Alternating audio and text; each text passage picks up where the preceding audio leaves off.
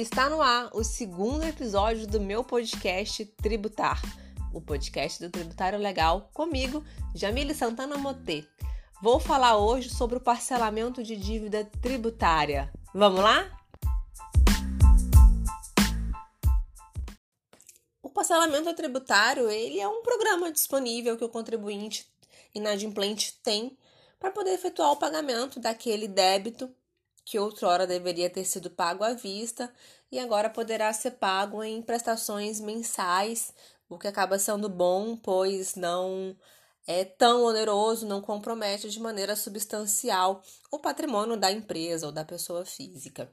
Né? Esse parcelamento ele é um ato voluntário de adesão né, o contribuinte ele adere, ele reconhece aquele débito, ele se compromete a pagar aquela dívida nas mensalidades ali é, do, do, desse programa de parcelamento e ele acaba também confessando a dívida. E por que, que isso é importante dizer? Essa palavra-chave da confissão da dívida, porque acaba sendo um ponto muito sensível a ser discutido exatamente porque traz uma ideia de que a confissão da dívida através do parcelamento tributário ela não pode mais ser discutida posteriormente.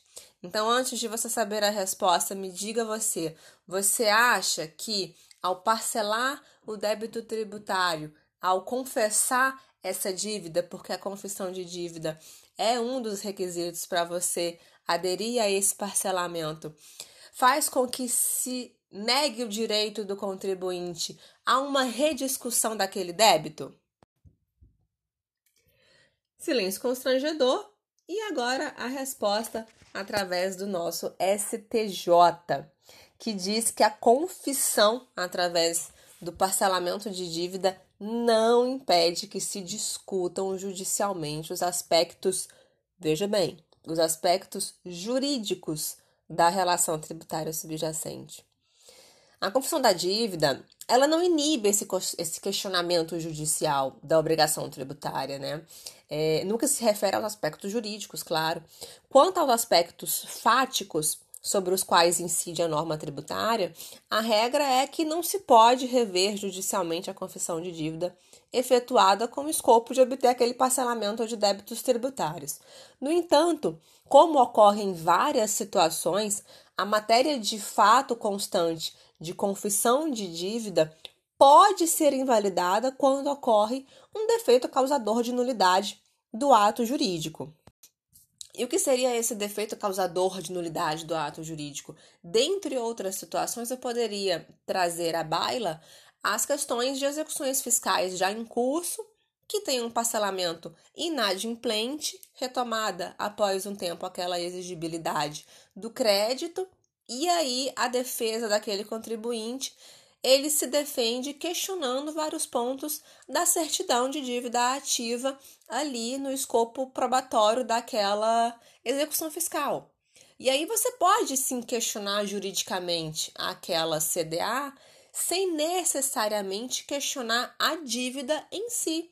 Porque a CDA, em que pese ela tem uma presunção relativa de certeza e de liquidez, ela pode sim vir de maneira incompleta, vir de maneira equivocada, um polo passivo errado, um lançamento errado. Então, sim, é, de maneira relativa, a gente pode rediscutir um parcelamento tributário né, em sede de argumentação jurídica. É, essa, essa, esse questionamento ele pode ser realizado sim. E esse parcelamento que vos falo até o presente momento é o dito ordinário. Por quê? Porque ele não tem nada de especial. Ele é um programa de parcelamento comum, é, com mensalidades, com características comum. É, e o contribuinte inadimplente ele pode a qualquer momento aderir a esse parcelamento através do portal Regularize no site da Procuradoria Geral da Fazenda.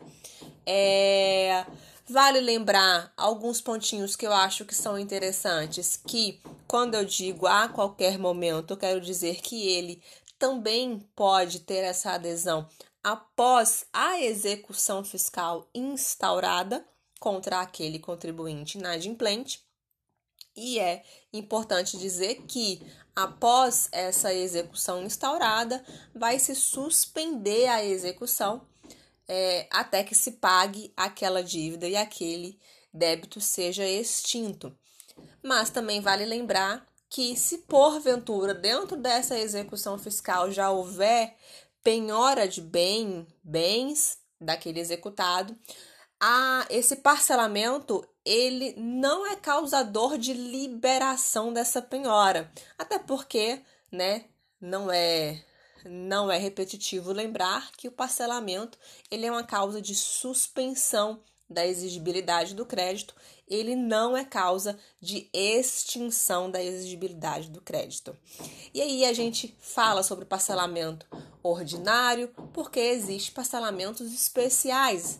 Mesmo para quem não é da área, certamente já ouviu falar do, do refis, por exemplo, da transação tributária, que são também parcelamentos com algumas características a mais, com algumas condições um pouco mais especiais para que haja ah, aquela resolução de conflito entre contribuinte inadimplente e a fazenda. E agora eu acho que já é hora de adentrarmos nesse assunto, já que acredito eu que tenha passado aqui por todos os pontos importantes do parcelamento ordinário.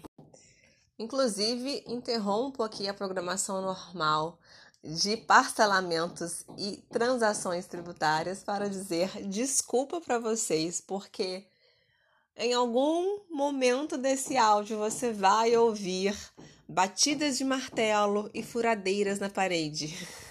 A culpa não é minha, a culpa é do vizinho, que não sabe que estou cá eu gravando um podcast, mas também não poderia deixar de gravar. E eu acho que não está tão prejudicial aos nossos ouvidos, então eu vou continuar, porque continuar é preciso. Adiante. Em que pese eu ter selecionado como tema do nosso podcast de hoje o parcelamento ordinário e a transação tributária, as transações tributárias vigentes, eu vou fazer um adendo aqui para poder acrescentar o refis, até por uma questão acadêmica e de distinção de tantos programas de parcelamento que a gente lida hoje em dia, né? O que é o refis? O refis é um programa de renegociação de dívida que ocorre de tempos em tempos, que pode ser aderido tanto por pessoas físicas quanto por pessoas é, jurídicas. É possível redução de multas, de juros e até mesmo efetuar o parcelamento desses valores devidos. Né? Quando se trata desses parcelamentos, a gente está falando de prazos que chegam até 180 meses. É uma maravilha, né? E uma redução significativa do valor a ser pago. Inclusive, muitas pessoas jurídicas e físicas optam por pagar à vista porque ainda conseguem condições melhores, né? E as dívidas podem ser tributárias ou não tributárias. O refis ele abrange tudo isso. Então, é, quis fazer esse adendo só para a gente poder ficar afinado com todos os tipos de parcelamento existentes. E então vamos agora para as transações tributárias, porque é um tópico muito bom que é, veio, espero, para ficar, tão esperado, tão querido e tem realmente ajudado na solução de conflito entre fazenda e a pessoa e o contribuinte inadimplente. Enfim, a transação tributária é a nossa menina dos olhos, né? Ela foi regulamentada no ano passado, em plena crise de pandemia, e ela veio para ficar, acredito eu, tá sempre se criando novas modalidades de resolução de conflito, novos programas de transação para a gente poder é, aderir e isso tem sido muito bom. Por quê? Porque a transação tributária, ela nada mais é do que uma forma de resolução de conflitos, né, entre a fazenda pública e o contribuinte inadimplente, onde os dois de maneira mútua faz concessões ali, negociam para que se resolva, para que se extingua, para que se pague aquele débito tributário. E o diferencial dela é porque ela traz consigo vantagens não só na ordem do parcelamento, no sentido de é, é boas parcelas, né? Parcelas é, é, maiores para se fazer aquele pagamento, como também na forma de se fazer aquele pagamento, como, por exemplo, a possibilidade de se pagar um crédito tributário com precatório. Então, ela veio para ficar, ela é muito boa, a gente tem que dar atenção para ela, sim. E, é, e ainda vale dizer que ela vai se dividir, por assim dizer, né, em dois que é a transação individual, que é quando ocorre uma negociação direta entre o contribuinte e a fazenda pública, numa análise causística, né? Daqueles fatos, daquele caso em especial, ou pode ser a transação por adesão, e aí há de se contemplar, de se estudar os editais abertos, né? Para que aquele contribuinte, tendo tais características requisitadas por cada programa de transação, por cada edital de transação, digo, é, possa aderir e assim é, tentar satisfazer o seu crédito junto com o fisco. Nós temos hoje algumas modalidades de transação tributária abertas, como por exemplo a do FGTS, a transação individual, e tem uma que foi publicada no dia 18 de maio, ou seja, está saindo do forno tem o seu prazo iniciado para adesão no dia 1 de junho até o dia 31 de agosto. Vai contar com até 50% de desconto para pagamento do crédito tributário em até sete vezes. Poucas parcelas, sim, mas já é um baita de um desconto, né? Não podemos negar. O acordo vai ser válido para os contribuintes que possuam processos em julgamento, que tratem, né, que versem aí sobre a incidência de contribuição previdenciária e destinadas a outras entidades e fundos incidentes sobre a participação nos lucros e resultados por descumprimento da Lei 10.101 de 19 de dezembro de 2000. E então, como eu disse, um baita de um desconto até 50% pago em poucas parcelas mas já é um adianto fortíssimo aí para a gente poder satisfazer esse conflito fiscal entre contribuinte inadimplente e a fazenda pública, não é mesmo? Vou finalizar é, a fala sobre transação tributária falando um pouquinho aqui sobre a transação individual, porque eu acho ela muito interessante. Né? O que é essa transação individual? É o contribuinte que vai negociar e aí é negociar mesmo com aquele poder de persuasão, aquele poder de negociação e, óbvio, aquela paciência que temos que ter com tudo que envolva poder judiciário, governo, né? É, então ele vai negociar com a fazenda pública aquele débito fiscal que pode estar constante há muitos anos ou não em uma execução fiscal. É, vai ter é, algumas restrições, claro, não são todos e quaisquer devedores que podem negociar com o fisco. Indico é, a visitação no site da PGF, no portal Regularize. Lá eles falam tudo sobre as transações, os editais, quem pode participar, quem pode negociar. Então, acho que é bem interessante. Se você que está ouvindo esse podcast é advogado atuante na área tributária, dá uma olhadinha. Tem uma série de devedores que se enquadram ali nos requisitos para tentar fazer essa transação individual. O seu cliente pode estar enquadrado e vai ser muito interessante para ele se você é contribuinte inadimplente, consulte o site Regularize da PGF e também você vai conseguir, vai conseguir alguns esclarecimentos e se você achar que você se enquadra, vale muito a pena você procurar um advogado de confiança para verificar para você essa possibilidade de uma negociação em que você com certeza vai sair ganhando, né? Então é isso. Para finalizar, esse podcast de hoje, eu vou fazer só um parêntese em relação ao parcelamento tributário, é, já que estou com a atenção de vocês. O que vou falar agora não é uma crítica, vou chamar de apontamento sobre o parcelamento tributário, na verdade, é um, um chamamento, é um alerta para o contribuinte que se vê em uma execução fiscal e acha que o parcelamento tributário é o melhor jeito de estancar a sangria. eu entendo que quando a gente se depara com uma citação, às vezes com já um pedido de penhora, é muito preocupante, é muito alarmante, e então a gente quer de maneira rápida, ansiosa e um tanto quanto negligente no sentido de não se estudar as melhores formas de se fazer isso, a gente quer blindar o nosso patrimônio, vai lá, corre, faz o parcelamento tributário e pronto, e acha que já está tudo certo. E muitas vezes não é assim. O parcelamento frustrado de um débito tributário, principalmente após é, a instauração de uma execução fiscal, ela, ele traz consigo uma série de, de prejuízos, tá? De características que vão reverberar muito forte no processo. Então, tem que ser feito com muito cuidado, com análise, com estudo, de verdade, sem, sem, sem, sem ansiedade. O parcelamento ele exige uma tomada de decisão consciente.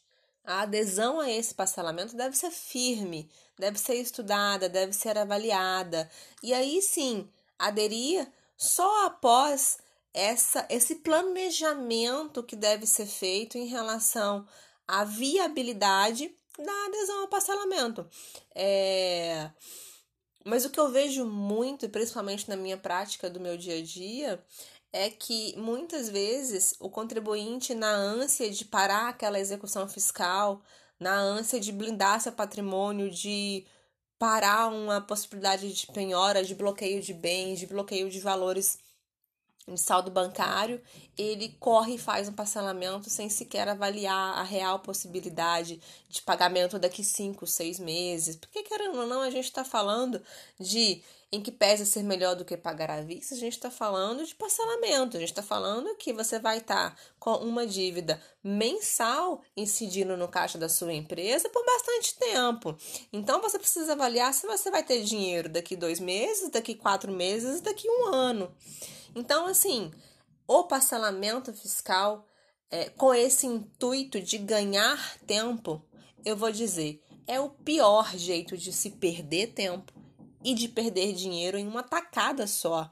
E assim, e ainda traz consequências processuais, como por exemplo, lá atrás, no início, você vai lembrar que eu falei que ele é uma causa de suspensão da exigibilidade do crédito, que ele é uma confissão de dívida, e isso tudo faz com que se pare o prazo prescricional e se volte a contar do zero. Então, até isso ele reverbera numa questão, entre aspas, meramente processual, mas que é de extrema importância. Quem tem a prática processual sabe disso, né? E sem falar que, por ele ser uma confissão de dívida, e em que pese eu ter dito lá no início que a gente pode discutir, é uma discussão relativa. Você, você é, é, vai observar que ela é cheia de restrições.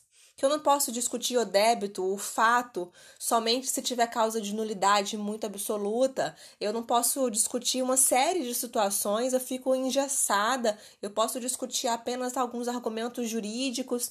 Então, assim, respira.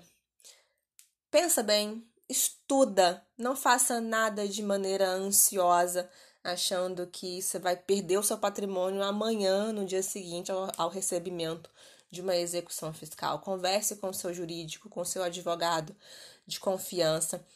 É, estude todas as defesas possíveis e faça o parcelamento de maneira firme, de maneira estudada ou então se defenda de outras vias de defesa que a própria execução fiscal tem, por meio de uma exceção de pré-executividade, se vai ser necessário entrar com embargos à execução. Você não tem, você não tem só o parcelamento como única saída, então eu acredito que é, não é uma crítica, é um alarde, é um chamamento para você poder pensar e repensar no parcelamento como uma forma de ganhar tempo. Tá bom?